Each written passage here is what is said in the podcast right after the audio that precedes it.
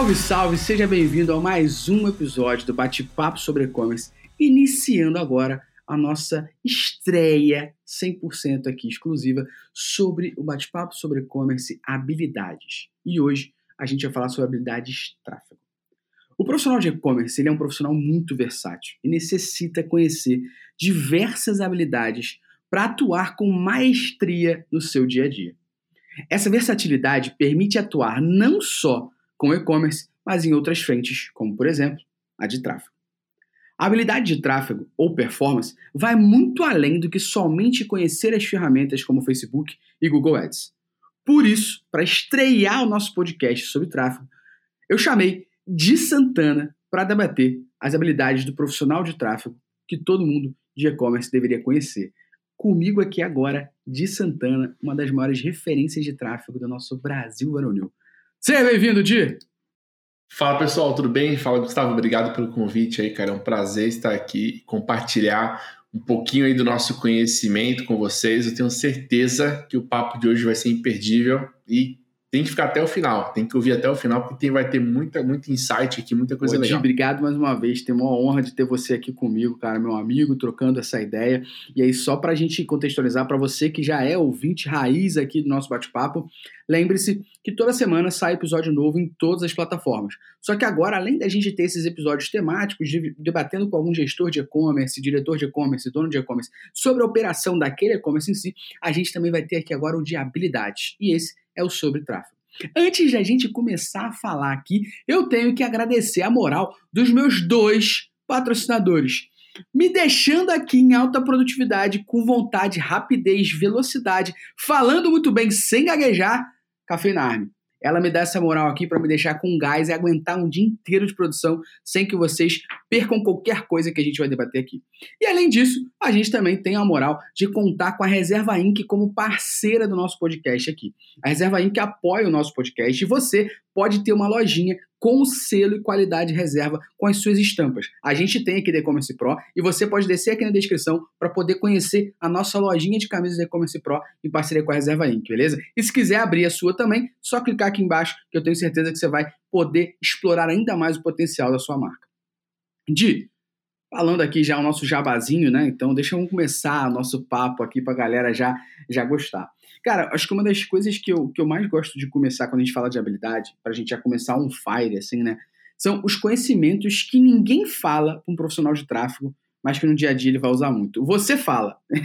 por isso que você é meu amigo e por isso que eu trouxe você para cá. Porque o que eu vejo muito são as pessoas batendo em ferramenta. Não, você tem que saber Facebook, você tem que saber Google. Só que existem outras coisas do que somente saber a ferramenta que vai ser o fato diferencial para você ter uma boa performance ali, né? Exatamente. É o que eu costumo dizer, né? Eu adoro usar analogias para explicar sobre isso. E uma analogia próxima talvez seja a analogia do designer, né? Não é porque você entende de Photoshop que você é um grande artista digital ou um grande designer. Você precisa ter criatividade, entender de cores, entender de todo o conceito, ter a sensibilidade para fazer aquilo. E o gestor de tráfego é a mesma coisa. Né? Ele não é uh, o profissional só que aperta o botão hoje, né? Até por isso que o mercado hoje fala muito, né? Ah, gestor de tráfego tem um monte aí. É verdade, tem muitos, né? Ainda falta muito no mercado, mas bom tem pouco. Bom mesmo tem pouco. Porque o bom é aquele que não vai querer só falar tecnicamente, querer só apertar botão. Ele vai entender onde está o problema da, do cliente. Tem muito cliente aqui que pula cada dois meses de, é, por um gestor de tráfego acreditando que o resultado está atrelado ao profissional que está fazendo a campanha dele. Só que a campanha e, tudo mais, os públicos, não vai se mudar. O que vai mudar é a visão que ele vai achar no, na oportunidade ali. Ele vai identificar um problema numa loja, vai, vai saber onde está o gargalo daquela pessoa e vai conseguir resolver. E é esse é o profissional escasso hoje no mercado, né? Que a gente hoje denomina gestor de performance, porque é a pessoa que pensa numa performance em todos os canais como um todo e do negócio, e não somente não apertar botões ali. Boa, cara, acho que você falou muito bem. Essa analogia do design, acho que todo mundo faz, né? Eu costumo brincar sempre que quando você vai pensar, por exemplo, no designer ali para você contratar, não necessariamente a pessoa que fez Photoshop, né? SOS Computadores é designer, ela pode ser uma operadora de Photoshop. Não estou dizendo que ela é ruim, mas ela é operadora de Photoshop. Qual o problema que vai acontecer aqui? É que se ela não for demandada sobre o que fazer, já era. Esse é o ponto, né? Então ela precisa ser demandada, ela precisa ter informações por ali que a gente consiga analisar e ela executar. Agora, quando você contrata um designer, você já espera que essa pessoa tenha criatividade, que essa pessoa tenha proatividade, que ela consiga reunir informações. E é isso que você está falando, né? A pessoa pode ser operadora de Facebook e Google Ads, né? Mas não necessariamente vai ser uma pessoa que trabalha com performance, sabe entender as estratégias, né? Que é que é exatamente o ponto do que a gente vai falar aqui já já no segundo, segundo passo, né? Exato. Da mesma forma, né, Gu, que alguém abre o, o Paint aí no Windows e faz uma grande arte melhor do que qualquer pessoa que entenda de Photoshop, porque o cara tem toda a habilidade, mas ele consegue desenrolar em qualquer ferramenta. Cara, então você já levantou a bola aqui para eu cortar numa segunda pergunta, que é justamente sobre os profissionais de e-commerce, né? O que, que eles precisam saber antes de abrir a ferramenta para criar anúncio? Quais são os steps básicos ali que não devem ser pulados? Porque, de fato, existem esses steps, porque as pessoas, elas têm algumas... A galera é ferramenteira demais, né? A galera é apaixonada por ferramenta. E aí a gente sempre tem a gente ali, a galera que levanta a bandeira. Não, eu deposito tudo da minha vida no Facebook, eu deposito tudo da minha vida no Google. E a galera tem um desespero de parecer que existe duelo de ferramenta, né? Tipo, só pode operar com uma.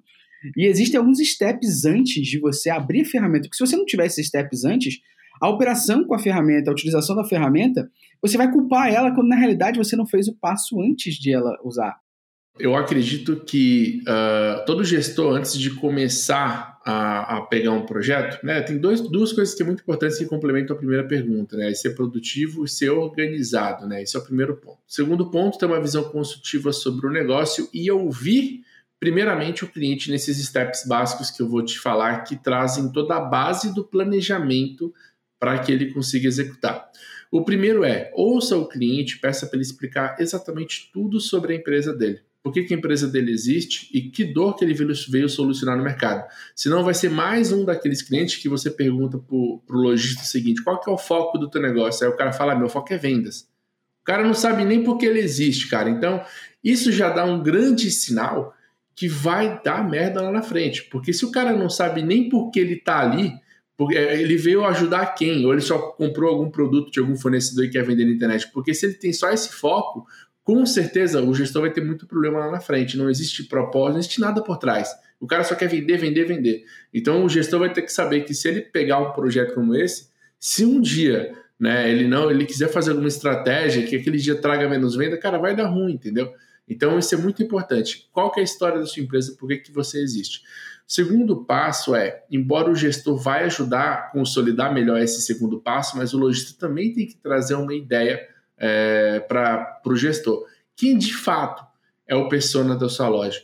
Quem de fato é a pessoa que você acredita que é a pessoa que a gente deva vender? Porque quando o lojista te fornece as informações, você vai conseguir aperfeiçoar um pouco mais o tráfego no começo. Então, esse é um step muito importante. Terceiro step, cara, ninguém pergunta isso e é muito importante. Você tem hoje uma esteira de produtos, você tem aquele produto curva A que você vai trazer a pessoa e o produto de esteira, coleção, para você fazer upsell e vender mais mais para as pessoas, porque geralmente o que eu mais vejo é o lojista acreditar, comprar um estoque, não saber o que é curvar dele, errar na escolha de produto na hora de fazer uma campanha. Aí o gestor pega aquele produto, roda, até consegue às vezes descolar e engrenar vendas, porém o cara quebra grade, porque ele não tinha planejado uma profundidade de estoque. Cara, isso ferra todo o trabalho, entendeu? Então o primeiro passo, cara, qual que é o nosso produto isca? Qual que é o nosso produto esteira? Por exemplo, aquele produto que vai atrair muita gente para a loja, mas não necessariamente vai ser o nosso melhor produto com o melhor ticket médio, mas vai ser um produto de atração que dentro da nossa loja a gente vai conseguir vender mais coisas. A moda tem muito eu isso, conhecia, né? Eu conhecia esse termo como boi de piranha. Boi de piranha, exatamente, exatamente, né? Que é aquele boi que você joga, tem uma história, né? O boi de piranha eu tava lendo esses dias. Por que boi de piranha? Que é um boi que vai na frente, né? Para um rio que tem piranha, a piranha vai comer esse boi para passar os outros, né? E, e, é muito interessante, cara, porque uh, se você. Uma moda, por exemplo, né? Você pode ter uma loja de moda, ah, meu, tem uma loja de moda, tem um vestido e tal, tal, tal. Mas às vezes não é o produto com o maior ticket médio que vai ser o seu principal. Você vai trazer a pessoa para um crop, de uma calça, um top, ela vai, assim, vai amar o preço, vai gostar da qualidade. Quando ela entrar na loja, ela vai ver toda a infinidade de coisas que você tem. Então, isso é muito importante ser conversado antes, tá? Então, qual que é a sua esteira, o que é curva A, uh, você trabalha com coleção e etc. Isso é muito bom. Outro ponto que eu pergunto muito é sobre lançamentos e novidades, né? Com qual frequência essa pessoa traz lançamentos e novidades, porque a gente aciona a base de público comprador, né? Não é sustentável, como você sabe, vender para uma pessoa uma vez só. A gente precisa estar sempre vendendo para as pessoas e o gestor que faz esse trabalho entende isso, né? Coloca as coisas para rodar e coloca as vendas para acontecer para as pessoas que já conhecem, já compram, vai fazer todo sentido. Então ele vai reduzir o CAC ali daquela loja e vai conseguir fazer um processo bem saudável e sustentável. Quando meus clientes lançam produtos novos, a primeira base que eu ativo é de quem já comprou. É a base que eu vendo mais rápido, valido aquele produto e dentro daqueles lançamentos que, que, que ele trouxe, eu consigo já descobrir uma curva A para impactar a gente fria. Entendeu? Não, acho que o que você está falando aqui, é, acho que fica claro para quem está ouvindo, para você complementar aí, mas você, a galera que está ouvindo aqui está vendo que é, é, muito mais que apertar botão, né? Para deixar claro isso para as pessoas. É muito mais do que apertar botão. É muito mais, é uma visão consultiva do negócio, né? Então acho que isso é um 360 bem importante. Outro ponto, qual que é o seu índice de recompra, João? Às vezes o João não sabe nem responder isso, cara. Tipo, cara, não sei quantas pessoas, nunca pensei nisso. Qual que é o produto que as pessoas voltam a comprar de você? Não é só, só tentar trazer gente nova e tentar vender de. Cara, para pra pensar. Qual é a chance de tu comprar numa loja que te impactou a primeira vez, uma loja que você não conhece, só porque apareceu um anúncio para você no teu feed? Então, você vai certeza esperar uma venda de um público frio no primeiro impacto? Né? Então o cara tá ali esperando ROAS de uma estratégia de público frio, mas na verdade não é essa a jornada real da, da loja dele. Então, cara, como é que funciona o teu processo de compra? É uma pessoa que fica três horas por dia nas redes sociais e vê mais de 1.500 posts. Cara, teu anúncio tem que ser muito chamativo é, você, você, tem que convencer ela a clicar no teu site. Dificilmente ela vai comprar, ela nunca vai estar no melhor momento ali para comprar. Você sempre está no celular, numa correria, a gente vive nisso, né? Você está ali, recebeu um anúncio, aí depois chega uma notificação de WhatsApp de um amigo, se já abre a notificação de WhatsApp, esquece onde você estava, acabou, cara. Então, assim, você vai esperar a venda ali do público frio, é isso que você acha que é assim que vai funcionar? Então você tem que entender e deixar muito claro isso também pro cara, entendeu? Tipo, cara, essa é a jornada real e a gente vai fazer a melhor forma para você ter a performance em cima disso. Eu quero saber a tua recompra para eu conseguir acionar quem já comprou e mostrar o produto melhor para ele. Eu não vou mostrar um produto que ele já comprou. Muita cagada de muita loja é assim, cara. Cara, tem empresas gigantes que cometem esse erro ainda. Você entra num site de viagens, eu não vou falar nomes aqui, mas, cara, você entra no site de viagens, você compra a, a passagem, quando você vai, o remarketing falando para você comprar a passagem para aquele lugar. Sabe? O cara não exclui nem comprador, cara. Eu tenho uma história que eu já revelei para quem é aluno meu, quem é aluno meu sabe dessa história. Eu, eu me casei e comprei a geladeira. E aí comprei à vista a geladeira para poder ter mais desconto, né? Comprei a geladeira. Cinco dias depois, a geladeira já estava na minha casa e tal, já tinha me mudado. Pá, eu tô navegando pelo, pelo Facebook ali, recebo a minha geladeira. 700 reais mais barato do que eu paguei à vista. Aí eu fiquei muito puto. Só que eu sou o cara que eu fiquei com rancor de que que eu fiz? Todo dia eu botava, eu clicava na geladeira, entrava no site, saía. No dia que eu tava mais puto, eu clicava na geladeira, adicionava até o carrinho e saía. O que eu fazia? Eu ficava alimentando o cookie desse site o tempo todo. E quando eu tava num dia muito puto da vida, para descontar minha raiva, eu comprava no boleto. Fiz ele gastar todo o dinheiro da geladeira que eu gastei em anúncio comigo. Exato. Exato. O, o Pixel ficou maluco. Nossa, esse cara vai vir, esse o cara Pixel. vai vir, né, cara? E cara, eu nunca fui, porque eu já tinha ido, né? Exato. Então é muito louco isso, cara. E a gente para pra imaginar, eu não tô falando de empresa pequena errando, eu tô falando de empresa que gasta milhões em ads errando. Então, assim, cara, ser pequeno também tem que ser assertivo, não pode errar. Esse é um ponto. Olha só, a gente falou poucos pontos e olha a importância de tudo que a gente falou. Outro ponto, que, cara, isso aí é jogar na parede. O gestor que é gestor, ele pergunta isso pro, pro lojista antes de fazer um trabalho. Cara, fala para mim quais são os seus diferenciais. Não vale me falar que é preço, atendimento, entrega rápida, porque isso é obrigação. Tem muito lojista que confunde diferencial com obrigação. Né? Você pergunta pro cara assim, ah, qual é o diferencial? Mínimo, né? É, o cara, ah, eu, eu, eu, eu dou um atendimento para é, humanizado. Cara, porra, se você não fizer isso, você está fora do game, né? Ou então, assim, eu envio rápido. Eu, vejo muita gente falar isso, eu envio rápido. Pô, mas você tem que ser obrigado a enviar rápido. Ou outra coisa, meu preço é o melhor. Mas, cara, preço não é diferencial hoje, cara. né? É, se uh, for, a pessoa sai por ele também. Né? Sai. Eu falo, antigamente, cara, comprar na internet era uma coisa muito louca, era muita novidade. Comprar, chegava aquela caixa para você. Hoje é meio que faz parte do dia a dia das pessoas. Então você tem que achar uma experiência, você tem que criar uma experiência de compra muito diferente do preço. Então, o preço ele é importante, mas dependendo da experiência que tu, tu, proporciona, cara, você consegue vender. Tem marcas que vendem coisas caríssimas todo dia, porque identificou e sabe o, diferencial dela, entendeu? Por que, que uma marca X vende uma mochila 900 reais e outra marca Y vende a mochila 100 reais? Cara, tem muito diferencial envolvido aí na parada, entendeu? Você deve estar sabendo de quem que eu falo, assim, das marcas da internet. Mas, cara, é isso, entendeu? É, isso, isso muda todo o game. Então, aí você faz o cara pensar. E, geralmente, eu falo, 99% dos lojistas não sabem qual é o diferencial deles, tá? Eles só estão tentando vender pela internet e achando que o gestor é o santo milagroso que vai fazer tudo acontecer. Então, isso é muito importante também. Cabe ao gestor alinhar essa expectativa. Outro ponto importante, o diferencial ele exalta os pontos fortes do projeto. Aí você chega para o lojista e fala, tá, beleza, você falou muita coisa é, boa sua. E quais são os seus pontos fracos? Por que, que hoje você ainda não chegou no faturamento que você quer e por que você está me procurando? Cara, quando você pergunta isso também faz o cara pensar mais uma vez. Ele fala, puta, é porque eu tenho um problema com furo de estoque, eu tenho um frete muito caro. Quando você faz ele refletir sobre os pontos fracos, você já identifica onde as fragilidades que vão ter que ser trabalhadas e o cara fica todo fragilizado ali, entende que é uma responsabilidade mútua dos dois para fazer os resultados acontecerem. Não existe transferência de responsabilidade. Não é porque você contratou um gestor de tráfego que você pode chegar e descarregar nele ali e falar: não, agora as vendas é contigo, manda bala aí. Não é bem assim. Então é um trabalho em conjunto tá? E quando você pergunta os pontos fracos, você está exaltando exatamente isso. Certo? Tá certo, Di. Perfeito. Você deu aula aqui já para a galera. Eu acho que a galera que está ouvindo já entendeu que o trabalho vai muito além do que somente é, você apertar o botão. Tem uma parte que é muito importante, que é você entender do negócio para justamente você exacerbar os pontos fortes, você poder ajudar. Que o trabalho que você falou aqui agora já é um trabalho consultivo pra caramba, que faz a pessoa pensar em outros pontos que ela tem que fazer. Porque acho que nem todo mundo sabe, né, de mais tráfego não faz milagres. Não faz, não faz. Cara. Não faz milagre.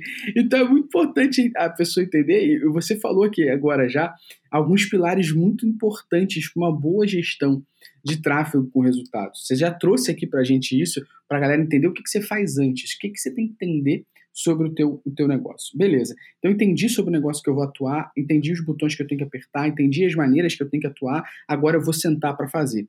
Comecei a fazer minha campanha, tá rodando.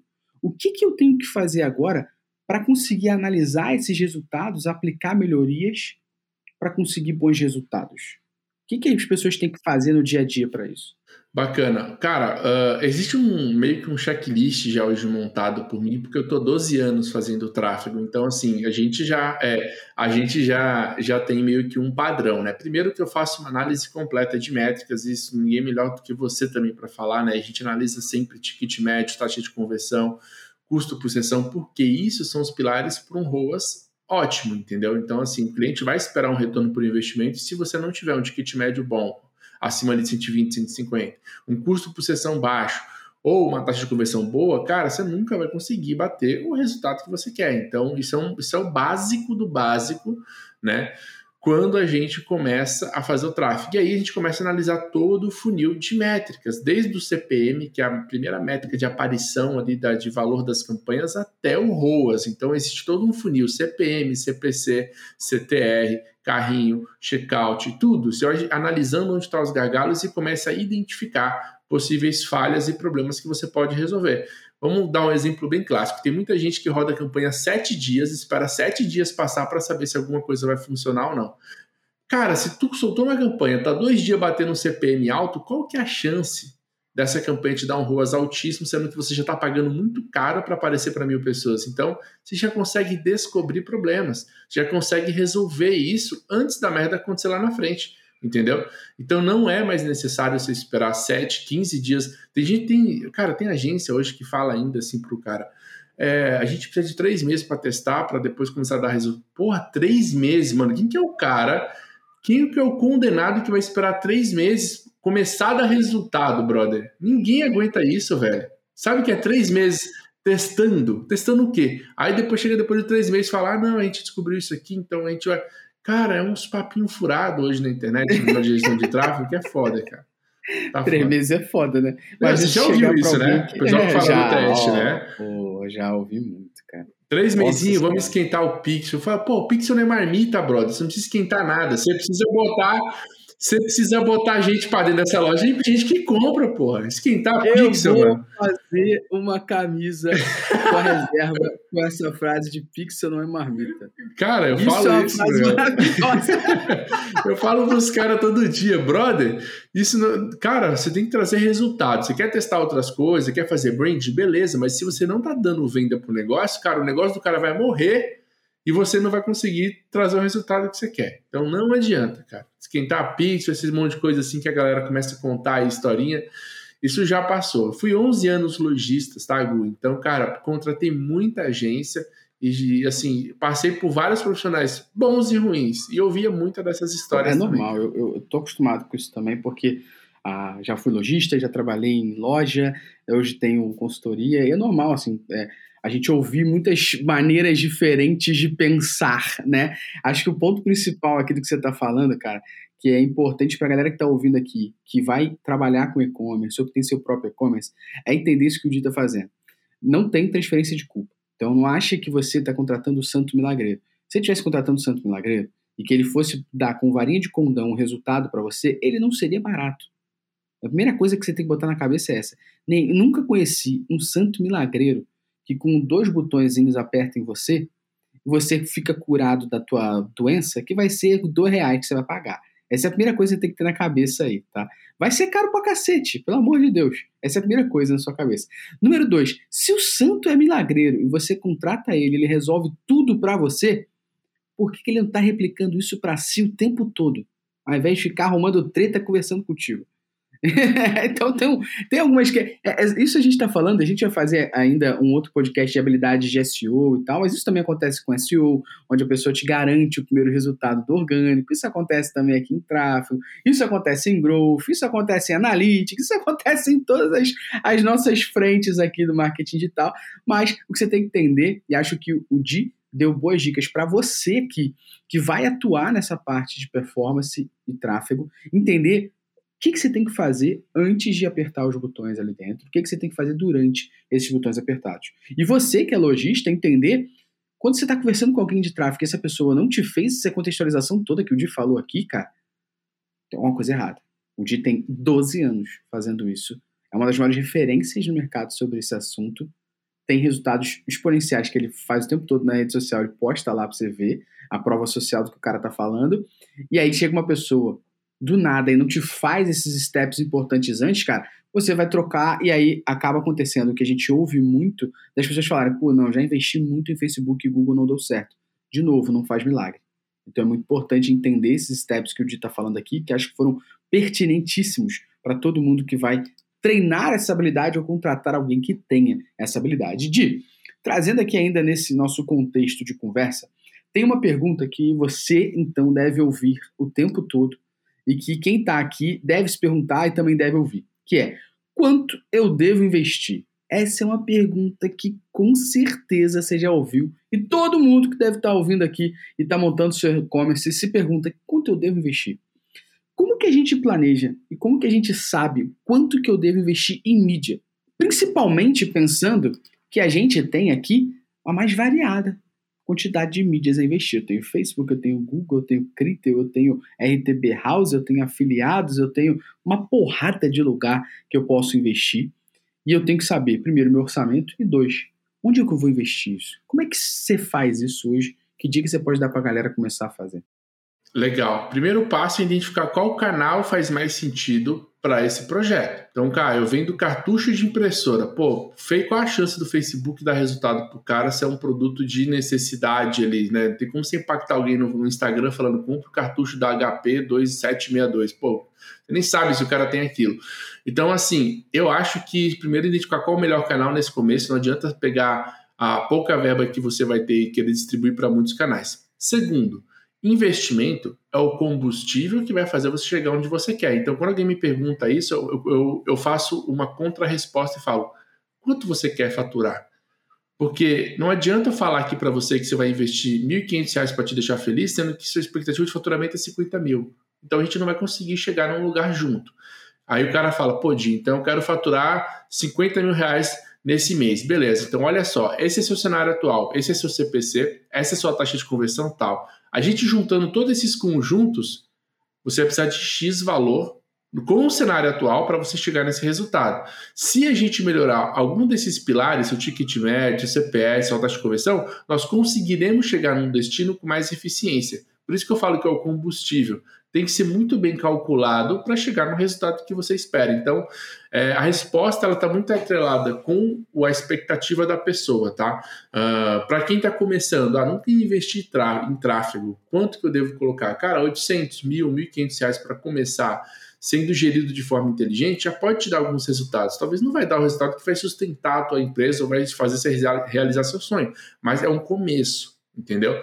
Agora um cara que já tem ideia de quanto ele precisa faturar, é um cara que já planejou o negócio dele, ele já sabe quanto ele precisa faturar mínimo para pagar tudo, toda a operação, aí você consegue fazer um planejamento de investimento em tráfego, e desenhar isso bem para ele, entregar para ele, falando, cara, é isso aqui que a gente vai investir nesse mês para conseguir atingir esse resultado. Se a gente conseguir melhorar no meio do caminho isso, a gente vai conseguir mais eficiência e etc, etc. Aí você consegue desenhar melhor esse planejamento, o cara conseguir entender que, cara, estou com um profissional certo, o cara já desenhou todo o meu negócio aqui e agora a gente precisa só acelerar a parada. Eu, eu concordo muito com o que você falou e eu sempre falo isso para as pessoas e até, assim, uh, trabalhando com Analytics, a gente sempre montou, e as pessoas falam assim, pô, vocês usam o GA e montam o plano de Excel, né?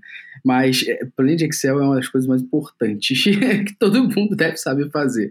Mas é uma coisa que a gente sempre montou aqui de que foi para as pessoas sempre entenderem, não só para tráfego, mas para e-commerce como um todo. São cinco pilares importantes, que são métricas importantes para você entender a gangorra do teu resultado, que é sessão, ticket médio, taxa de conversão, investimento e, por último, por último, a tua meta. Por que esses cinco aqui? Porque às vezes você vai investir a mesma coisa que você investe em Facebook, mas quando você melhora a sua taxa de conversão, o resultado é maior.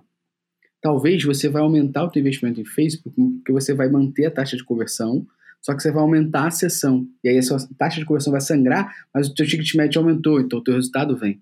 Então, se você entender esses cinco, essas cinco métricas aqui, e toda vez que você pensar na sua campanha, pensar na sua receita, pensar na sua meta, você tentar sempre focar em trabalhar um desses cinco pilares, talvez o mesmo investimento que você tenha hoje, mas melhorando a qualidade da sessão, ou melhorando o ticket médio, ou melhorando a sua taxa de conversão, vai fazer com que você tenha resultados melhores. Então, aquilo que a gente falou vai muito além do que só apertar botão.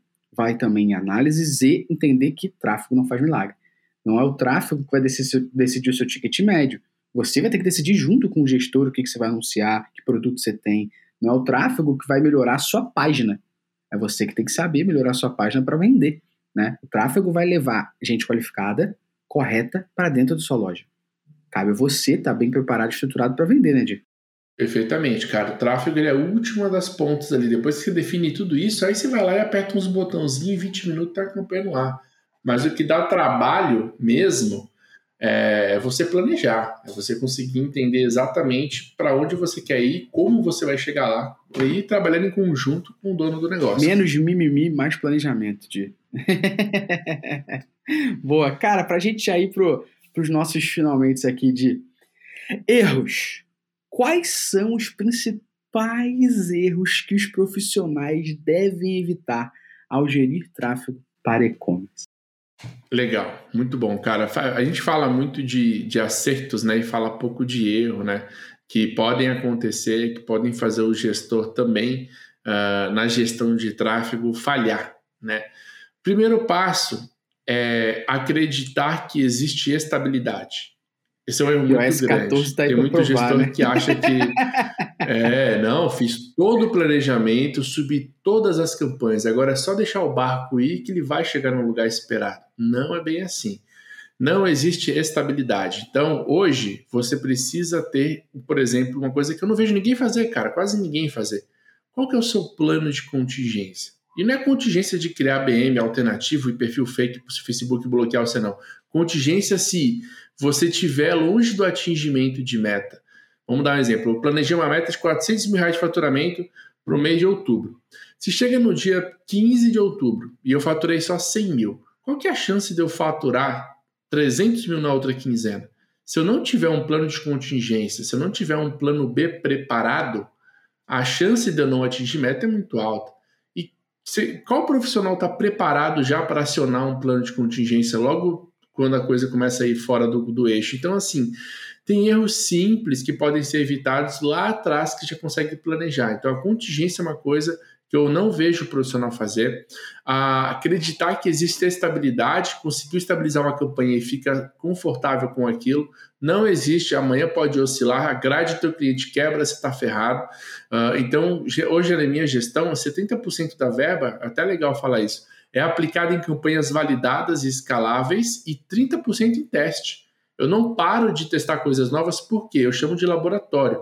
Se alguma coisa desestabilizar na, nas minhas campanhas de estabilidade, eu já tenho campanha de laboratório para escalar e substituir aquilo e não fazer o meu cliente sentir queda em oscilação de faturamento. Cara, eu acho que esses são os principais, tá? Assim, a, claro, tem análise de métrica, falta de conhecimento do gestor de tráfego numa tomada de decisão, né? Então ele não sabe o que fazer quando acontece algum problema e aí ele fica perdido. Então, assim, tem, tem outros erros graves e básicos, mas eu acho que a contingência, né?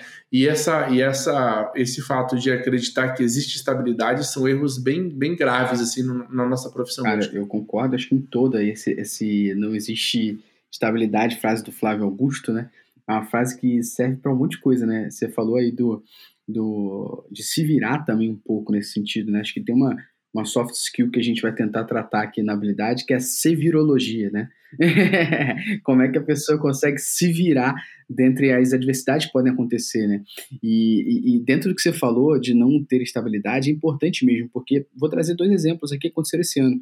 Um, para o que o Di faz ali no dia a dia, que é a parte de tráfego. Então existiu agora aí uma, umas mudanças do, do iOS 14 que ferraram vários tipos de segmentos, vários tipos de análise, vários tipos de conversão, campanhas do Facebook, por exemplo. E todo mundo que é gestor de tráfego teve que pensar em como mudar isso, a forma de coletar os pixels, os cookies, tudo isso mudou. E na minha área, por exemplo, aqui Analytics, né? A gente está falando desde o final do ano passado, mais ou menos, do Google Analytics 4, que é uma ferramenta nova, muda toda a maneira de coletar dados, muda toda a maneira de pensar, analisar as informações, ainda não é uma ferramenta 100%, mas, cara, eu estou há 16 anos no mercado aí me dedicando a isso, de estar há 12 dedicado 100% a isso, e o tempo todo a gente tem que se reinventar e estudar. Então, vida longa ao lifelong learning. Continue estudando ao longo tempo, porque isso não para nunca.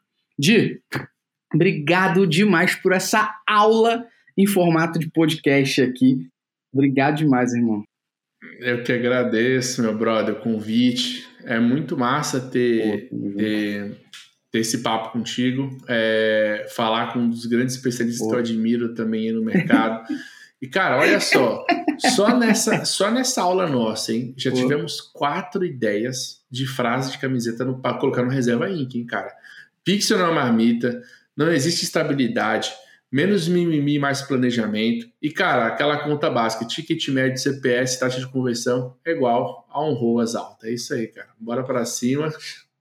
Tem que lançar essas daí lá na lojinha. Menos, menos mimimi, mais planejamento já tá lá. Di, obrigado demais mesmo pela participação. Tenho certeza que a galera que ouviu aqui saiu com um monte de coisa para anotar, poder executar. Você que ouviu o nosso podcast aqui, não esqueça, toda semana a gente tem episódio novo. Lembrando que esse Habilidades aqui vai ser quinzenal, porque a gente também tem outro focado diretamente num player de e-commerce. Não esqueça também que você pode assistir em vídeo esse podcast lá dentro do EN Prime, o Netflix do empreendedor brasileiro. Se quiser, corre lá depois. E as inscrições estão abertas para formação na lista de e-commerce. O link está aqui na descrição. Se quiser conhecer um pouco mais e trabalhar com e-commerce, eu posso te ajudar. Um abraço e até o próximo episódio. Valeu!